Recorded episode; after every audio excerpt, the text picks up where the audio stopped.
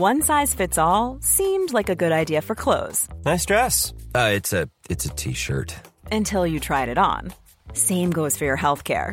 That's why United Healthcare offers a variety of flexible, budget friendly coverage for medical, vision, dental, and more. So, whether you're between jobs, coming off a parent's plan, or even missed open enrollment, you can find the plan that fits you best. Find out more about United Healthcare coverage at uh1.com. That's uh1.com. When you're ready to pop the question, the last thing you want to do is second guess the ring. At Bluenile.com, you can design a one of a kind ring with the ease and convenience of shopping online. Choose your diamond and setting. When you find the one, you'll get it delivered right to your door. Go to Bluenile.com and use promo code LISTEN to get $50 off your purchase of $500 or more. That's code LISTEN at Bluenile.com for $50 off your purchase. Bluenile.com code LISTEN. Everyone knows therapy is great for solving problems, but getting therapy has its own problems too, like finding the right therapist, fitting into their schedule, and of course, the cost. Well, BetterHelp can solve those problems. It's totally online and built around your schedule. It's surprisingly affordable too. Connect with a credentialed therapist by phone, video, or online chat, all from the comfort of your home. Visit betterhelp.com to learn more and save 10% on your first month. That's BetterHelp H E L P.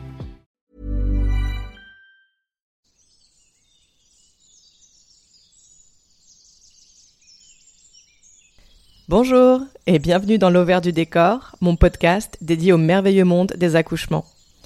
Je m'appelle Roxane et je cherche ici à rendre accessibles des notions autour de ces sujets qu'on pense parfois trop compliqués ou réservés au corps médical. En réalité, ça pourrait nous être très très utile d'en savoir plus sur tout ça pour pouvoir prendre des décisions éclairées et être actrices et acteurs de nos grossesses et accouchements. Donc je vais décortiquer des études, faire des recherches et tenter de démêler le vrai du un peu moins vrai pour essayer de vous faire des synthèses sur des principes importants, parce que c'est ça mon but avec ce podcast, amener les personnes enceintes à se questionner et réfléchir par elles-mêmes. Le savoir, c'est le pouvoir, vous vous rappelez? Alors c'est parti. Je me suis rendu compte ces derniers mois qu'un des acteurs de l'accouchement qui concentrait le plus de croyances erronées, c'était le col de l'utérus. Beaucoup de personnes ont à son propos des a priori faussés qui prennent leurs racines d'abord dans une méconnaissance et une absence d'éducation sur le sujet, c'est certain, mais aussi un flou dont j'ai l'impression qu'il est un peu entretenu par le système médical. On entend notamment beaucoup d'histoires de col qui ne s'ouvraient pas au bout de 48 heures de travail, donc il a bien fallu faire une césarienne, heureusement que j'étais à l'hôpital, blablabla, vous connaissez le refrain. Sauf que ça c'est tout bonnement impossible, et on expliquera pourquoi tout à l'heure. Mais revenons-en d'abord au basique pour comprendre ce qu'est le col de l'utérus et comment il fonctionne. Le col de l'utérus, c'est la partie basse de l'utérus qui s'ouvre sur le haut du vagin. Imaginez comme un entonnoir qui serait penché vers l'arrière, donc le haut de l'entonnoir en arrière par rapport à l'avant, et dont le bas, la pointe là de cet entonnoir, s'ouvrirait sur un bol.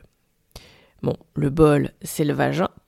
Lui, il est penché vers l'avant et les bords de ce bol épouseraient parfaitement la forme de l'entonnoir. Et imaginez maintenant que la pointe de cet entonnoir-là, avec son petit tube, soit fermée. Bon. Eh bien ce petit tube-là, à la pointe de l'entonnoir, c'est le col de l'utérus. Ce col, il est fermé une grande partie du temps et il sécrète ce qu'on appelle de la glaire cervicale. Il joue le rôle de barrière pour protéger l'utérus de manière physique d'abord puisqu'il est clos, et grâce à la glaire cervicale qui, hors période d'ovulation, est très dense, compacte et épaisse. Les germes ne peuvent donc pas faire intrusion dans l'utérus. Aux alentours de l'ovulation, le col va s'ouvrir légèrement et la glaire cervicale va changer de texture. Sous l'effet des hormones, elle va devenir plus visqueuse, moins dense, laissant ainsi le passage plus libre pour les spermatozoïdes qui s'aventureraient dans la région. Cette glaire cervicale, c'est un peu comme un baluchon avec un petit goûter pour les spermatozoïdes. Le vagin qu'ils ont traversé, il n'était pas hyper accueillant. Mais la glaire cervicale, elle leur apporte l'environnement agréable et surtout les nutriments nécessaires pour leur permettre de tenir le coup durant leur périple jusqu'au tube utérin. Je ne sais pas si vous connaissez ce, chiffre, mais les spermatozoïdes peuvent survivre jusqu'à 4 à 6 jours dans l'utérus et les tubes utérins. Et ça, c'est grâce à la glaire cervicale. Ensuite, durant la grossesse, le col va rester bien fermé jusqu'à la fin et il sera encore mieux protégé grâce à une accumulation de sécrétions glaireuses qu'on appelle le bouchon muqueux. Le bouchon muqueux, on le perd à la toute fin de la grossesse, soit lors du processus de l'accouchement, alors que le col est déjà bien dilaté, soit un peu avant, soit même complètement à la fin. Mais perdre le bouchon muqueux ne veut pas dire qu'on est en train d'accoucher ou qu'on va accoucher dans les 12 heures qui suivent, par exemple. Perdre le bouchon muqueux, ça veut juste dire que tout va bien, que le col est en train de travailler, qu'on le sente ou non d'ailleurs, et que l'accouchement ne devrait plus tarder. Mais il peut se passer plusieurs jours entre la perte du bouchon muqueux et les premières contractions, donc il faut rester patiente ou patient. C'est simplement un excellent signe qui nous montre à quel point notre corps fonctionne bien. Et alors ce bouchon, à quoi il ressemble? Alors attention, ça va être un peu graphique, mais moi je trouve que ça ressemble à comme un énorme glaire, comme quand on est malade, genre euh, mais dix fois plus gros, avec des filets plus marrons ou rosés. On peut le perdre en plusieurs fois. On peut en retrouver un peu sur le papier toilette quand on se tamponne après avoir fait pipi par exemple, quand on est près de l'accouchement, ou après une poussée ou autre.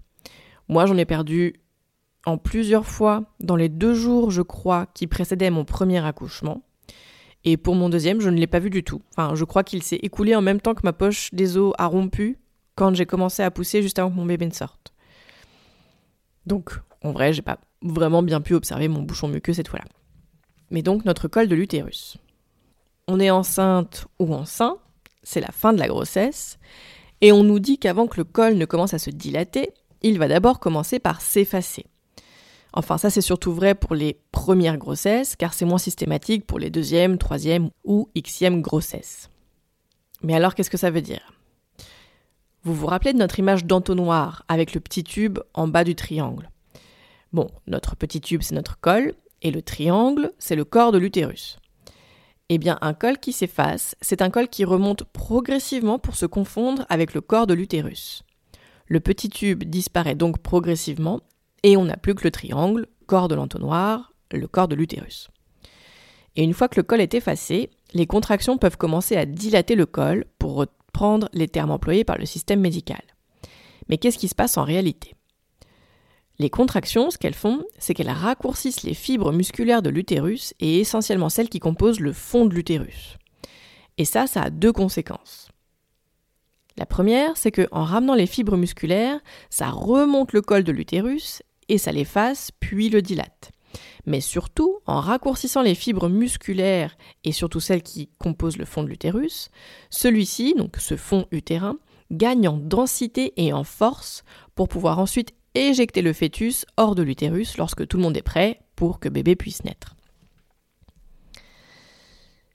Mais donc on en parlait dans l'épisode sur les phases de l'accouchement, de la même manière que le col peut se dilater, s'ouvrir de 1 cm en 10 heures ou de 10 cm en 30 minutes, il peut aussi bien s'effacer progressivement dans les semaines précédant l'accouchement, tout comme ne le faire qu'au moment même du début des contractions, ou même mettre plus de temps que ça, sans que ça signifie qu'il y ait le moindre problème. Donc chercher à savoir où en est la dilatation du col, c'est à mon sens très problématique. Parce que ça implique généralement des touchés vaginaux, ce qui fera forcément sortir la personne en train d'accoucher de sa bulle d'ocytocine, puisqu'on ne reçoit pas une pénétration quelle qu'elle soit de manière froide et parfaitement détachée. Hein. on n'est pas des machines, on le rappelle. Donc non seulement les touchés vaginaux ou connaître sa dilatation, ça fait sortir de sa bulle, mais en plus, ça peut générer des sentiments et des émotions négatives, comme de l'impatience, de la déception, du découragement. Si on nous détecte par exemple une ouverture à 5 cm alors qu'on espérait être à 8, bon, Sauf que, et on ne le répétera jamais assez, être dilaté à 5 cm à 20h15, ça ne veut pas dire qu'on ne sera pas dilaté à 10 à 20h30. Ça n'a aucune signification. Bon, parlons maintenant de cette croyance du col qui ne s'ouvrirait pas. Mais juste avant, je voudrais juste dire un petit mot sur le bourrelet de col. Ce qu'il peut arriver, c'est que le personnel médical détecte ce qu'ils appellent un bourrelet de col. Un bourrelet de colle, ça correspond à une ouverture genre de 9,5 cm pour utiliser des termes que vous avez peut-être déjà entendus. En vérité, un bourrelet de colle, c'est pas ce qu'on s'imagine comme un, un bourrelet de ventre ou un poignet d'amour ou un truc comme ça. En fait, un bourrelet de colle, c'est parfaitement physiologique et ça n'empêchera pas un bébé d'émerger. Et surtout donc, ce n'est pas vraiment un bourrelet. Ce que les sages-femmes et gynécologues appellent bourrelet de colle, c'est en fait un petit morceau de colle qui est en train de remonter le long de la tête du bébé. Sauf que cette tête, c'est difficile à expliquer juste auditivement comme ça sans que vous ayez d'image euh, à, à regarder sous les yeux. Mais la tête du bébé, elle ne descend pas de manière parfaitement verticale. Et le vagin et l'utérus, ils sont pas axés dans le même sens non plus, comme on le disait tout à l'heure. Donc l'entonnoir de l'utérus qui est plutôt penché en arrière, et le petit bol du vagin qui est plutôt penché vers l'avant. Ou alors c'est l'inverse, j'ai une dyslexie là-dessus et je, ne suis jamais sûre. Mais bon, c'est l'un ou l'autre. Donc le fait est que le vagin et l'utérus, ils vont pas dans le même sens. Donc on peut avoir l'impression qu'il reste un petit bout de colle à un moment donné, mais la vérité c'est juste que en fait bah, il est en train de remonter et que tout va bien. C'est juste, euh, il y a un petit bout de chair et dans la minute qui suit, si ça se trouve, il sera plus là en fait. Mais alors finalement, est-ce qu'il existe des indicateurs fiables d'un col qui se dilaterait ou non? Dans un contexte d'accouchement physiologique, oui, on peut quand même voir que le col est dilaté. Il existe d'abord une ligne rouge violacée qui remonte des fesses et qui montre que le bassin est en cours d'ouverture. Plus cette ligne remonte haut, et plus elle est visible, plus cela signifie que le bassin et le col sont ouverts. L'autre indice, c'est le triangle du sacrum qui ressort de manière très proéminente lorsque le bébé est en cours de descente dans le canal euh, vaginal, birth canal en anglais. En français, je suis plus sûre de comment on dit maintenant. Mais pareil, c'est parfaitement physiologique et physique. La présence du bébé dans le bassin, bon bah, elle fait reculer le sacrum pour faire plus de place. Mais ça, effectivement, quand, une personne est allongée sur le dos en position gynécologique, bah on peut ni voir ses fesses, ni son sacrum, donc on peut pas voir ses signes. Surtout que s'il est allongé sur le dos, potentiellement le sacrum, il peut pas s'ouvrir autant. Parce que bah, il y a le poids de la personne sur le sacrum, n'est-ce pas? Enfin, une personne qui a un comportement animal et qui dit avoir l'impression qu'elle va mourir, eh bah, ça peut être un super bon indicateur de dilatation qui arrive à complétude. Toutes les personnes ne ressentent pas une douleur déchirante comme ça, attention, mais ça peut arriver et en général c'est bon signe. Mais encore une fois, je voudrais insister sur le fait que personne n'a besoin de savoir où en est la dilatation du col. Laissons-le simplement faire son boulot et dès que bébé sera prêt à sortir, elle sortira. Faisons-leur confiance. Donc maintenant, creusons enfin cette histoire de col qui ne s'ouvrirait pas. Je le disais en préambule, c'est juste impossible. Un col qui ne s'ouvrirait pas, jamais, là, c'est impossible. Point.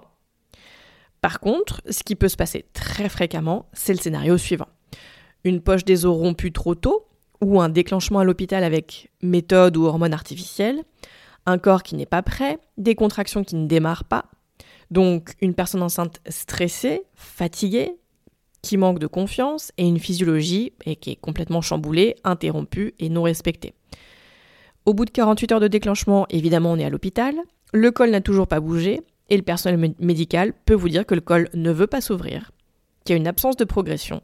Et là, on passe en code rouge césarienne. Ce que le système induit ici, c'est que le corps de la personne enceinte serait défaillant, qu'il ne fonctionnerait pas, et qu'il mette en danger son propre bébé. On peut alors imaginer la dose de culpabilité immense et la santé mentale de la personne enceinte qui est sacrément mise à mal, ce qui a évidemment un impact ensuite dans les dépressions du postpartum. Mais en réalité, ce qui s'est passé, c'est que le système obstétrical, il a interféré avec ses gros sabots et ses bonnes intentions, euh, voilà, je dis pas forcément, euh, mais parfois ça peut être juste aussi des intentions de rendement. Mais bon, peu importe finalement. Il a interféré dans la physiologie de la naissance, ça a empêché le corps de faire son travail. Ce n'est pas de la faute de la personne enceinte si son col ne s'est pas ouvert. C'est de la faute du système. Vous venez d'écouter L'Auvert du décor. Si vous avez aimé cet épisode, la meilleure manière de le dire est de poster un avis 5 étoiles sur votre plateforme d'écoute. Ça m'aiderait énormément. Pensez aussi à le partager si vous pensez qu'il pourrait aider des personnes autour de vous. Enfin, n'hésitez pas à vous abonner à ce podcast pour être notifié des prochains épisodes et accessoirement soutenir mon travail. Ça fait toujours plaisir. On se retrouve la semaine prochaine et d'ici là, prenez soin de vous.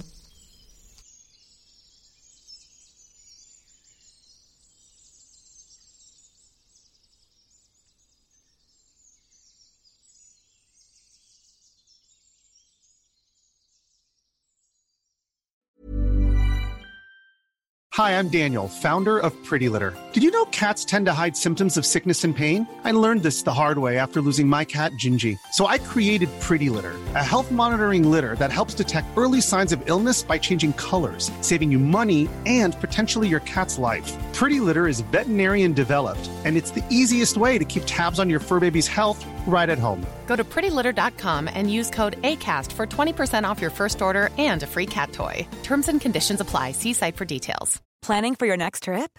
Elevate your travel style with Quince. Quince has all the jet setting essentials you'll want for your next getaway, like European linen, premium luggage options, buttery soft Italian leather bags, and so much more. And is all priced at 50 to 80% less than similar brands. Plus, Quince only works with factories that use safe and ethical manufacturing practices.